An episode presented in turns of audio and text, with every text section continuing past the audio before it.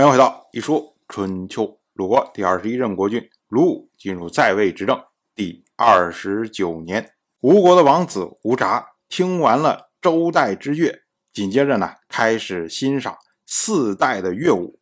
他首先看的是象箫和南乐。所谓象箫啊，象指的是舞蹈的名字，也就是象舞；箫指的是舞蹈的配乐，也就是我们吹的那个箫。所以象箫就是以奏箫作为配乐的象舞，而南乐南指的是配乐，乐指的是舞蹈的名字，也就是乐舞。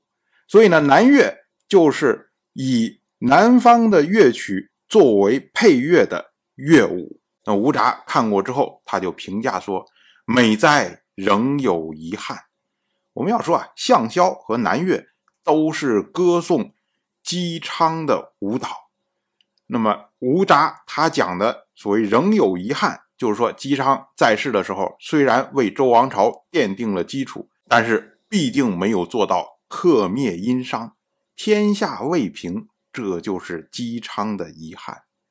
紧接着呢，吴札又看了大武，大武呢就是歌颂西周一任天王姬发的舞蹈，吴札就评价说。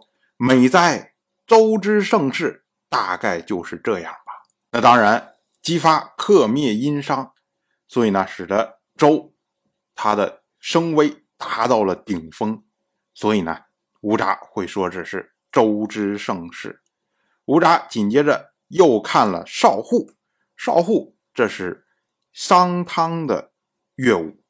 吴札评价说：“以圣人之恢宏，尚有。”惭愧之德，圣人难做啊！我们要说啊，商汤伐桀，这是以下犯上，以臣伐君。虽然呢，他是顺天应人，但是仍然有惭愧之意啊。所以吴札会说，圣人难做啊。吴札又看了大夏，大夏呢，这个是大禹的舞蹈。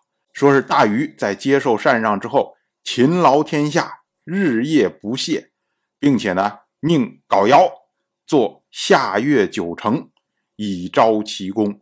这个呢，就是所谓大夏。那吴札就评价说：“美哉，辛苦而不以为己得。除了大禹，谁能做出这样的乐舞？”接着呢，吴札又看了韶萧。所谓韶萧呢，也被称为萧韶，它是尧舜禹舜那个时代的乐舞。那吴札他就评价说：“得之至极，伟大，就像天无所不覆盖，地无所不承载，已经不可能再增加了，叹为观止啊！如果还有其他的乐舞，我吴札不敢。”再请求欣赏了，哎，由此呢，吴札他这个四代之乐的这个欣赏节目就结束了。我们要说啊，吴札他在前面是听乐做了一大堆评论，后面呢看乐舞又做了一大堆评论，但是呢前后的评论是有差别的，因为你听乐的时候啊。当时的不像现在，我们一个节目上来之前，先要报幕，说我们下面要表演的是呃陈风，或者是秦风，或者是大雅，哎，没有这样的情况。那吴札他听乐的时候，完全是靠猜，所以呢，他说话的时候都是不确切的。比如他会说这个大概是周公的东征吧，这个大概是文王的德行吧，哎，这都是猜的。看乐舞的时候呢，就直接的多了，就是一说，哎，这是文王怎么怎么样，这是圣人的恢宏，这是周的盛世，哎，这说了都是比较直接的评论。但是不管从哪个角度上来说啊，他猜的也好，直接说的也好，哎，说的都说到点子上了。那这个呢，就是一件非常有趣的事情。因为吴国长期被当作蛮夷看待，像他们连车站都不懂，还是由叛逃到晋国的楚国大夫屈臣过去教他的车站。由此我们就可以想象吴国有多么的落后。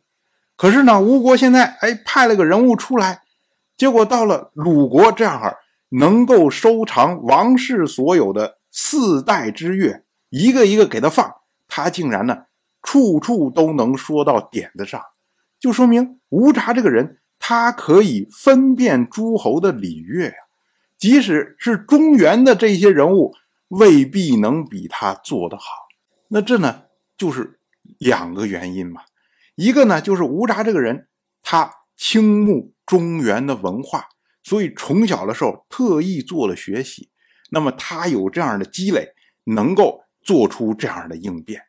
另外一种可能性呢，就是吴札出来之前，为了让这些中原的诸侯对自己不小看，所以呢做了非常多的准备，非常多的功课。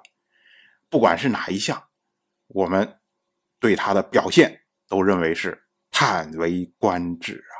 当然，我就这么一说，您就那么一听，感谢您的耐心陪伴。